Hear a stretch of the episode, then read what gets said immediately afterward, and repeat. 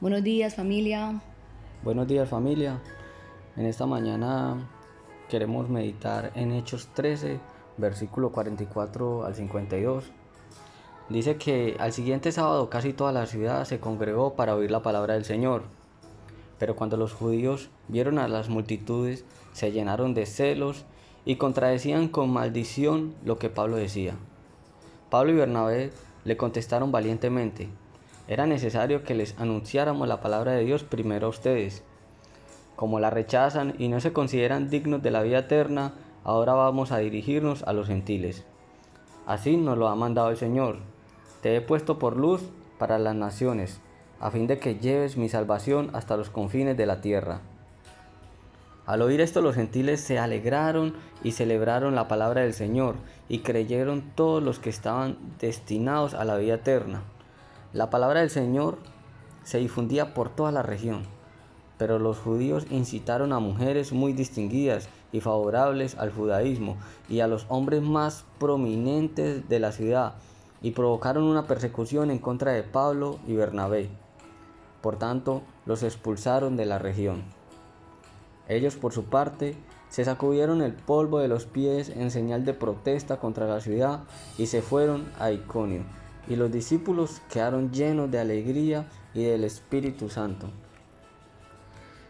En esta palabra podemos ver claramente que, no siempre que se da el mensaje va a ser aceptado por todos. Debemos estar preparados para las más distintas reacciones que surjan como respuesta a la proclamación que tenemos de parte de Dios para las personas. Como podemos ver, los discípulos fueron prácticamente expulsados por por exponer la palabra de Dios. Pero en medio de todo esto siempre hay algo bueno. Y es que tenemos que tenemos algo muy muy positivo. Y es que tenemos un mar de posibilidades, pues el Señor Jesús nos garantiza que habrán aquellos que sí responderán afirmativamente a la palabra de Dios y darán frutos al ciento, al 60 y al 30 por uno. Y, y es muy gratificante esta palabra porque, porque Muchas veces invertimos tiempo en muchas personas, en predicarles y en medio de tantas personas siempre van, se van a levantar unos grandes guerreros, personas que están ahí constantes, personas que están ahí eh, luchando, perseverando. Entonces vale la pena. Y eso los discípulos lo tenían muy claro. Y esta palabra nos hace un llamado y es que no dejemos de y es que nos dejemos llevar por el Espíritu Santo y que siempre debemos esperar el fruto de nuestra siembra en el reino de Dios. En el versículo 46 podemos ver que el Espíritu Santo le dio a los apóstoles el valor, la fortaleza para atreverse a alzar la voz y hablar con la verdad, sin importar si causaban malestar entre las personas, si incomodan algunas conciencias, si despiertan la enemistad de personajes influyentes. Ellos como apóstoles y como enviados del Señor anunciaron la presencia de Dios, su palabra, su amor.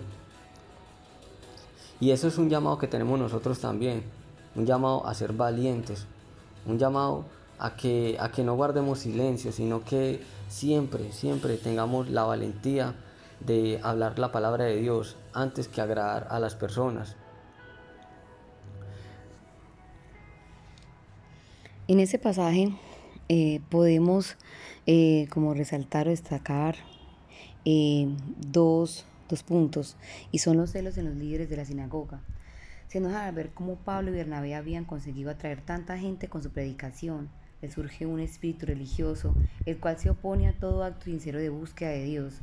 Cada vez que se predica un mensaje que va en contra de la teología sin experiencia de Dios, los religiosos se incomodan y quieren apagar ese fuego, principalmente porque exponen la condición de los corazones religiosos y su desconocimiento divino. Y la otra es la señal del gozo y llenura del Espíritu Santo. Finalmente el mensaje del Evangelio causa tanto revuelo que Pablo y Bernabé son expulsados de la ciudad, pero el mensaje no había quedado sin fruto. Los discípulos de la ciudad habían quedado con mucho gozo y la llenura del Espíritu Santo.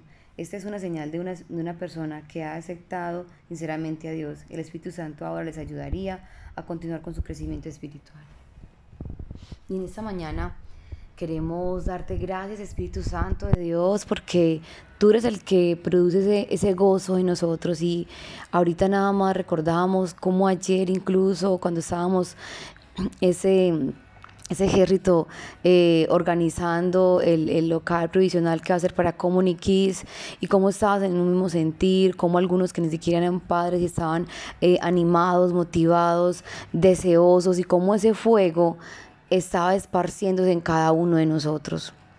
Gracias Espíritu Santo de Dios, porque también puedo sentir eso, puedo sentir como cuando eh, Pablo y Bernabé llegaron a la sinagoga y eso, eso se llenó, puedo sentir cómo viene un avivamiento sobrenatural para el auditorio que vamos a tener en comunidad cristiana de fe, que ahora es Carepa, pero que en el nombre de Jesús declaramos que va a ser para Urabá, que van a haber personas restauradas, personas sanadas y que van a, cada vez que lleguen a ese lugar, van a salir tan llenas de gozo como asimismo asimilaban el mensaje esas personas que estaban cuando Pablo, cuando escuchaban hablar a Pablo.